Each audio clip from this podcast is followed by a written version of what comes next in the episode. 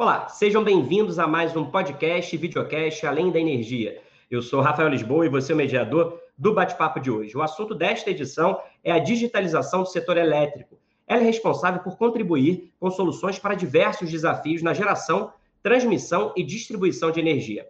Além do ganho de eficiência, a conectividade possibilita também a coleta de dados que podem ser úteis para o negócio. E para falar sobre esse tema, eu recebo aqui a diretora administrativa da Engie, Luciana Navarrete, e o gerente executivo de arquitetura de sistemas da Câmara de Comercialização de Energia Elétrica, CCEE, Daria Almeida. Muito obrigado pela participação de vocês dois. Sejam bem-vindos aqui ao nosso Além da Energia. Olá, muito obrigada. É um prazer estar aqui com vocês, tratando desse tema super importante. Olá, Rafael e Luciana. É um grande prazer estar aqui com vocês. Obrigado pelo convite.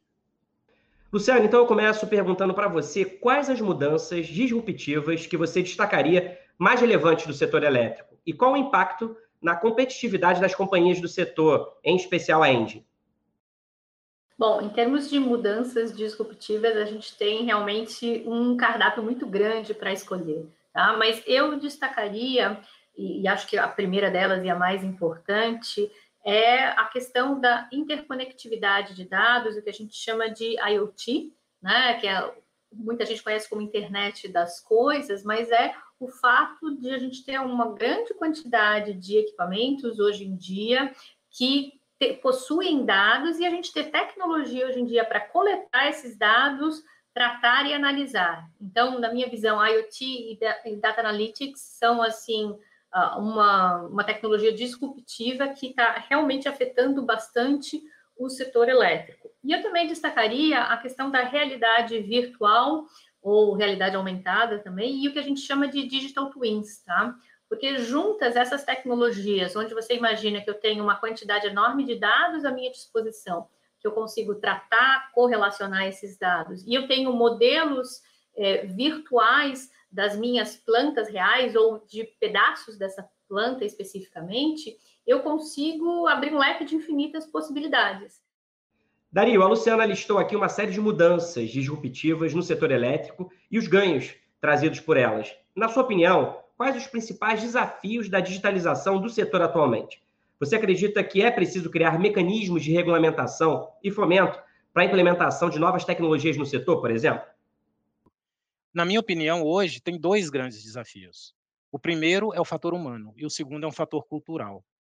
Em relação ao fator humano, existe hoje uma escassez muito grande de profissionais qualificados nas tecnologias digitais. E a competição por esses talentos, ela está ficando cada vez mais acirrada e ela não enxerga fronteiras, nem entre indústrias, nem entre países. Né? Antigamente, é, para você contratar, capacitar e reter profissionais, é, nessas tecnologias é, digitais passou a ser um desafio mais, eh, mais intenso. Né? O, a demanda de mercado é muito superior à oferta da mão de obra e esses profissionais são disputados não só por empresas do próprio setor. Né? Antigamente a gente disputava profissionais entre as empresas do setor elétrico. Hoje a gente disputa com Google, com Apple, com é, AWS, com Itaú, com Bradesco, né, com as grandes empresas de varejo, com Amazon, com Magazine Luiza é, porque todo mundo está partindo para o mundo digital, além das empresas, das pequenas startups. E em relação ao fator cultural, as empresas do setor de infraestrutura, elas tendem a, ser, a ter uma cultura é, de um modelo é, diametralmente opor, é, oposto ao modelo cultural de empresas digitais. Então, o desafio é grande, porque a transformação esperada é grande. Empresas do setor elétrico tendem a ter um modelo de trabalho muito mais conservador. Né? E algumas empresas, nessa jornada de transformação digital, optaram até por fazer um spin-off né, da área de tecnologia e criar um novo negócio digital, uma nova empresa para atender o seu negócio. Né? Não é o caminho para todo mundo, né? cada um define seu modelo, mas essa mudança cultural é um grande desafio. Sobre fomento, eu acho que não é o principal problema, sabe? Eu acho que existem fontes de financiamento disponíveis. Claro que novas fontes de financiamento sempre são bem-vindas, né? Mas hoje, se você olhar, né, as empresas de distribuição têm aí o programa de P&D, a gente tem o BNDES, tem o FINEP, eu já usei o FINEP bastante, e tem fundos de investimento privado que, se você tiver boas ideias, eles estão aí querendo investir, né? Em relação à regulamentação, para finalizar, né, sempre é importante né, ter uma parceria com o regulador para eliminar eventuais entraves e buscar novas oportunidades de incentivo regulatório para a inovação. Mas, olha, com essa é, emergência aí das novas tecnologias digitais, nunca foi tão fácil inovar. Luciana, na sua primeira resposta, você falou muito da coleta e do tratamento de dados no setor elétrico. Como a Lei Geral de Proteção de Dados e a questão da segurança cibernética impactam essas transformações no setor de energia? Bom, são dois temas é, assim enormes sobre os quais a gente poderia assim dissertar durante horas, né? Mas vamos tentar resumir aqui um pouquinho para quem nos ouve uh, os principais pontos desses dois grandes temas. Começando pela Lei Geral de Proteção de Dados, a LGPD. Né? O foco da LGPD é a proteção de dados pessoais. Então, quando a gente olha para o contexto do setor elétrico, onde a gente está vendo uma abertura né, prevista pela própria legislação que está tramitando, pelo próprio uh, movimento do setor elétrico, uma abertura do setor elétrico que vai nos trazer um número maior de clientes que tendem a ser clientes de menor porte, tá? É, quando a gente olha para isso, quando a gente olha para digitalização, uma máxima que tem que ser seguida é que todas as soluções que forem construídas a partir de agora, elas têm que já nascer considerando os princípios da LGPD. E tudo que existe de solução de digitalização também vai ter que ser é, revisto e vai ter que ser adequado a esses princípios. E quais são esses princípios? Né? Tem os princípios de finalidade, para que, que o dado serve, de adequação, necessidade, livre acesso, qualidade dos dados, transparência, segurança, prevenção, não discriminação, responsabilização e prestação de contas. Agora falando um pouquinho de cybersecurity, né? Cybersecurity eu acho que é um tema dos mais quentes do mercado no momento, até porque a gente observou nos últimos, no último ano, eu diria, um crescimento assim exponencial dos ataques a empresas brasileiras. Antes era muito comum a gente ouvir é, relatos de ataques a empresas fora do Brasil. Hoje em dia, desde 2020, ouso dizer, a gente teve uma quantidade enorme de ataques a empresas no Brasil. E só essa semana a gente teve ataques a duas empresas no país. Então, a Copel e a Eletrobras, na parte da eletronuclear, nuclear, foram sofreram ataques cibernéticos nessa semana. E essa informação que eu estou passando é uma informação pública, tá? Nas, nas, no, nos sites de notícia, tá? Então, cada vez mais, cybersecurity é um tema presente. E eu acho que é importante, o que é importante destacar, né? Segurança, ela é realizada em camadas. E a segurança, para ser efetiva, ela tem que atuar num tripé super importante. Eu tenho que falar de segurança e atuar em segurança para pessoas, processos e tecnologia. Então, isso quer dizer que não, não basta eu ter a solução tecnológica mais avançada do mundo, porque ela sozinha não vai resolver o problema da segurança eu preciso ter as pessoas treinadas e conscientes, eu preciso ter processos implementados que garantam que aquela tecnologia funciona, que as pessoas vão agir de acordo. Então, é muito importante que a gente tenha esses três itens coberto, cobertos por toda a política, os procedimentos e normas de segurança de uma empresa. Daria, você destacou aqui que a nova realidade é cada vez mais a combinação dos mundos real e virtual inclusive no setor elétrico, com o um avanço cada vez maior do digital. Qual é o efeito da pandemia sobre a digitalização? Você acredita que ela vai avançar no mercado livre? Ótima pergunta, Rafael. É, a pandemia ela redirecionou o foco de muitas empresas, né, e colocou em destaque a importância da digitalização. As empresas aprenderam, né, de uma maneira geral, que não basta você perseguir exclusivamente a eficiência de custos, né? é, a sobrevivência das empresas em situações de crise dessa natureza, ela depende de maior flexibilidade e maior resiliência. Né? A palavra hoje forte, né, na redefinição estratégica das empresas é resiliência. É, reduzir custos, sim, mas com muita resiliência. E só as tecnologias digitais conseguem trazer o nível de flexibilidade e de resiliência necessários em situações de crise dessa magnitude. Né? Não tem jeito, você tem que desmaterializar e desintermediar. uma grande quantidade de processos de negócio para conseguir operar em um contexto de distanciamento social. Né? Se você depende muito do físico, né, do, do, do, da relação um a um, é, não adianta. Quando vem o isolamento, o distanciamento social, o seu negócio ele colapsa. O Mercado Livre está crescendo de uma forma extremamente acelerada, né? A gente já veio verificando isso aí há alguns anos, mas é, o ano de 2020, né, em plena pandemia, ele uh, apresentou um crescimento bastante grande, né? A quantidade de clientes livres do mercado, né, livres e especiais, aumentou 22% o ano passado, né? É um crescimento muito grande. É, e as empresas é, líderes nesse segmento, elas estão investindo fortemente em digitalização e integração com as plataformas da CCE, exatamente para poder é, crescer junto com o mercado, né? E, e se tornarem efetivamente cada vez mais competitivas. O, o, volume de acesso aos nossos sistemas, através da plataforma de integração, ele tem crescido exponencialmente e o tempo para adoção dos novos serviços, né, uma vez que a gente disponibiliza um serviço no mercado, a gente constrói o serviço e disponibiliza, ele tem é, reduzido a olhos vistos. Quer dizer, muito rapidamente as empresas estão capturando esse novo serviço e passando a utilizá-los. Inclusive a Engie é, é craque nisso, né? A Engie é uma das nossas principais parceiras aí, né? Desde o do momento mais inicial aí de implementação da plataforma, né? Vocês foram muito visionários, né? E, e, e embarcaram logo de cara.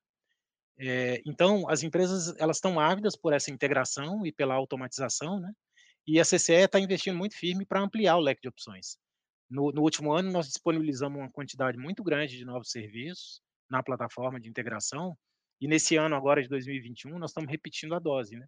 Nós fizemos um projeto de um ano inteiro uh, em 2020, né? E despejamos uma quantidade muito bacana de, de novos serviços no mercado de integração, é, e, e, e, vamos e temos um roadmap né, de implementação de novos serviços bastante grande agora em 2021. E o mercado, e o pior é o seguinte, ou o melhor, né? Na verdade, o melhor é o seguinte, que essa demanda, ela não, não mostra nenhum sinal de exaustão, né? Pelo contrário, as empresas, é, em todas as interações que a gente é, tem com as empresas do mercado, do setor elétrico, elas estão pedindo mais e mais serviços de integração. Então, a, as empresas que insistirem em operar é, em cima de uma plataforma, de uma planilha Excel, né, tendem a ficar para trás rapidamente. Existe uma possibilidade de abertura total do mercado é, daqui a alguns anos, né, isso já está em discussão, já está no radar regulatório, e sem uma estrutura digital muito robusta, as empresas não, não conseguirão competir e se estabelecer no mercado livre. Pois é, a digitalização é um caminho sem volta no setor elétrico. E agora, Luciano, eu quero conversar com você sobre PLD horário, implementado este ano, que abriu um universo de possibilidades para a criação de novas plataformas e serviços. Como a Endy se preparou para esse cenário e quais as perspectivas? Bom, PLD horário, eu acho que é um assunto que tirou o sono, assim, no bom sentido, de muitos gestores do setor elétrico nos últimos dois anos. Né?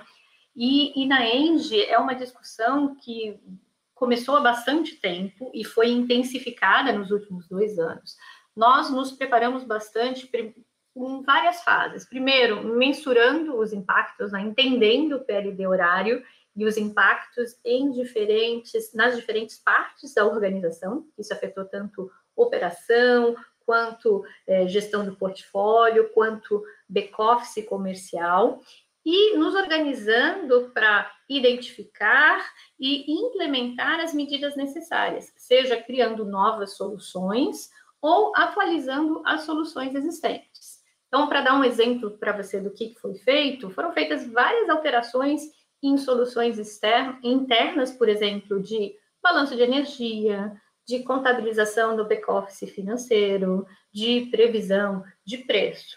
Mas também o PLD horário não foi só alteração, não foi só trabalho no bom sentido, né? Ele trouxe também oportunidades. Por exemplo, oportunidades como a criação de produtos é, comerciais específicos para o preço horário. Então, ele trouxe toda uma nova série, né, um, uma série de possibilidades onde a gente pode atuar de forma criativa, e o nosso pessoal ali do comercial é, é craque nisso, para é, pensar produtos diferentes que se relacionem com esse atributo.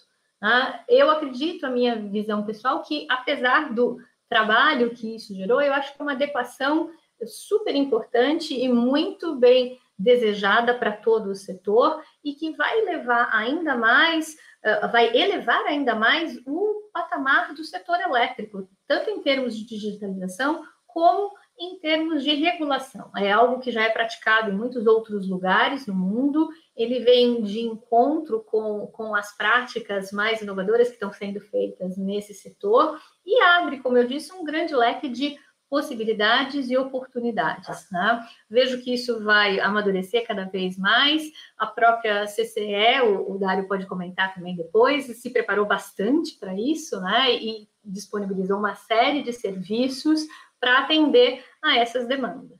Então eu vejo que assim deu muito trabalho, mas trouxe também muitas oportunidades e muitos novos produtos. Dario, a gente falou aqui sobre como as novas tecnologias dão acesso a grandes quantidades de dados, né? A Luciana, inclusive, explorou bastante a questão da cibersegurança. Para encerrar, a minha pergunta para você é a seguinte: como conciliar o uso crescente de Big Data no setor elétrico com a Lei Geral de Proteção de Dados? Ô, Rafael, nessa semana só se fala num mega vazamento de dados, eh, de informações no Brasil, né? Vocês devem estar acompanhando, a Luciana com certeza está acompanhando isso aí. É, esse mega vazamento, né? Mais de 200 milhões de, de, de, de CPFs vazados, mais de 40 milhões de CNPJs, e só se fala disso. É, até eu já fui checar, né, o que vazou das minhas informações pessoais, né, e não gostei do que vi. É uma nova realidade, né? O cuidado com a proteção das informações privadas, ela vai ganhar ainda mais força, né? É, os ataques eles não param nunca, pelo contrário, eles se intensificam com os processos de digitalização. É, e quanto mais dados de valor você tem na sua plataforma, no seu Big Data, mais você se torna um, alvo preferencial para os cybercriminosos. É, não é fácil, é um desafio muito grande, mas faz parte do pacote. É, não investir em Big Data ou em outras soluções digitais, né, pelo receio de, de ter os dados vazados, seria mais ou menos como você é, optar por ser pobre, né, para reduzir o risco de ser roubado. Né? Não faz o menor sentido. É, o que a gente tem que fazer é investir continuamente nos processos e tecnologias de segurança e tentar é, nos manter para e passo com o desenvolvimento tecnológico dos hackers. Né? Eles estão sempre um passinho à frente. E eu estive em uma palestra é, há dois anos atrás, Rafael, sobre cibersegurança é, em Israel, onde um especialista nos explicou o seguinte, né? Todas as empresas têm investido em consolidação de, de operações, consolidação de data centers e aplicações, e é, e isso leva à eficiência de custo, leva à redução de, de, de esforço de operação, mas é tudo que um hacker quer, né? Porque ele está buscando uma porta aberta, né? Na hora que ele encontra aquela porta aberta, quando ele abre a porta, tá lá o grande prêmio, né? Tá tudo bonitinho, organizadinho, bem estruturado e num lugar só. E aí ele leva tudo que ele precisa numa viagem só. Então, assim, o problema não é trivial. O investimento em Big Data, ele vai e deve continuar. As empresas vão continuar trabalhando também com processo de consolidação e você tem que trabalhar com várias dimensões, com várias tecnologias para ir protegendo o perímetro. Né? É, algumas tecnologias emergentes elas vão é, poder exercer um papel muito importante para a proteção dos dados, como é o caso do blockchain. Na CCE, nós já começamos a nossa jornada de inovação em blockchain no final do ano passado. Nós estamos detalhando as nossas estratégias, estamos identificando áreas potenciais de, de exploração dessa tecnologia em benefício da, de uma maior segurança do mercado. Né? É, o potencial é muito grande em nossa avaliação e nós estamos apostando é, forte nisso. Né?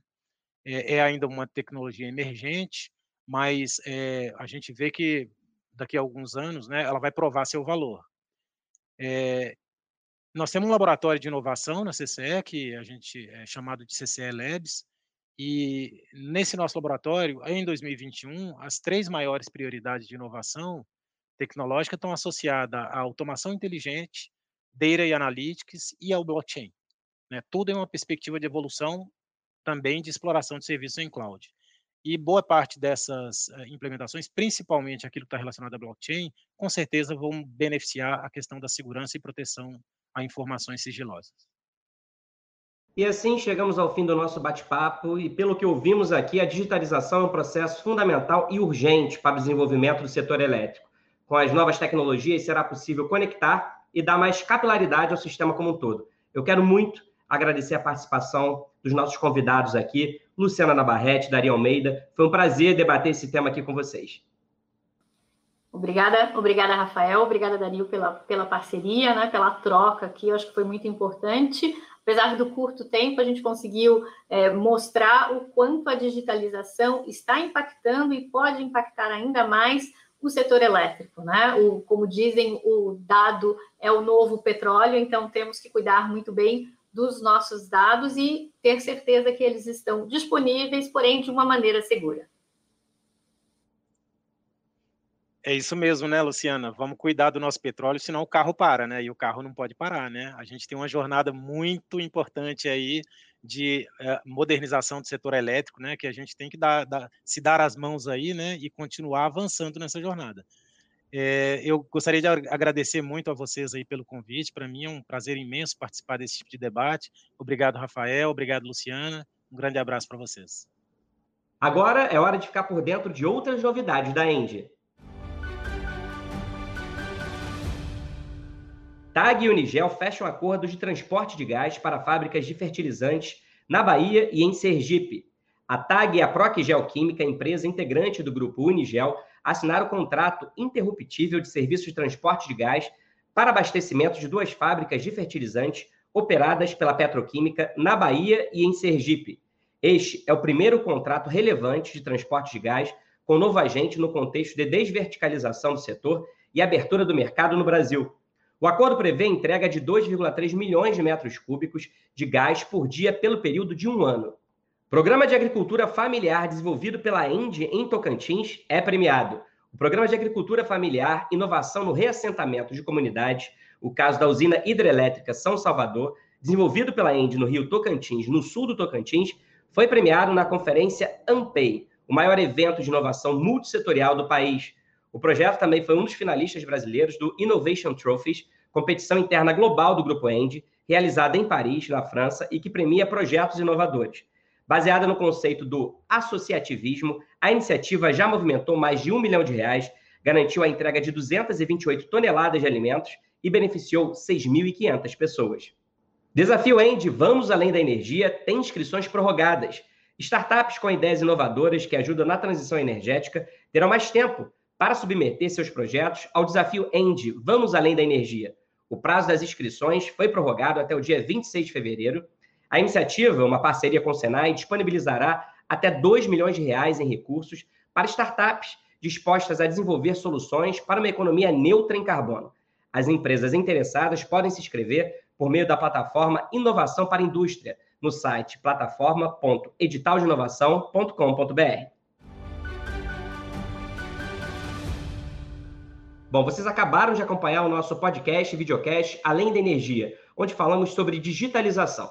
Você pode acompanhar mais notícias da End no nosso hub de conteúdo, alemdaenergia.com.br. Nós estamos no YouTube, Spotify, Deezer, iTunes e Google Podcast. Obrigado, até a próxima. Tchau.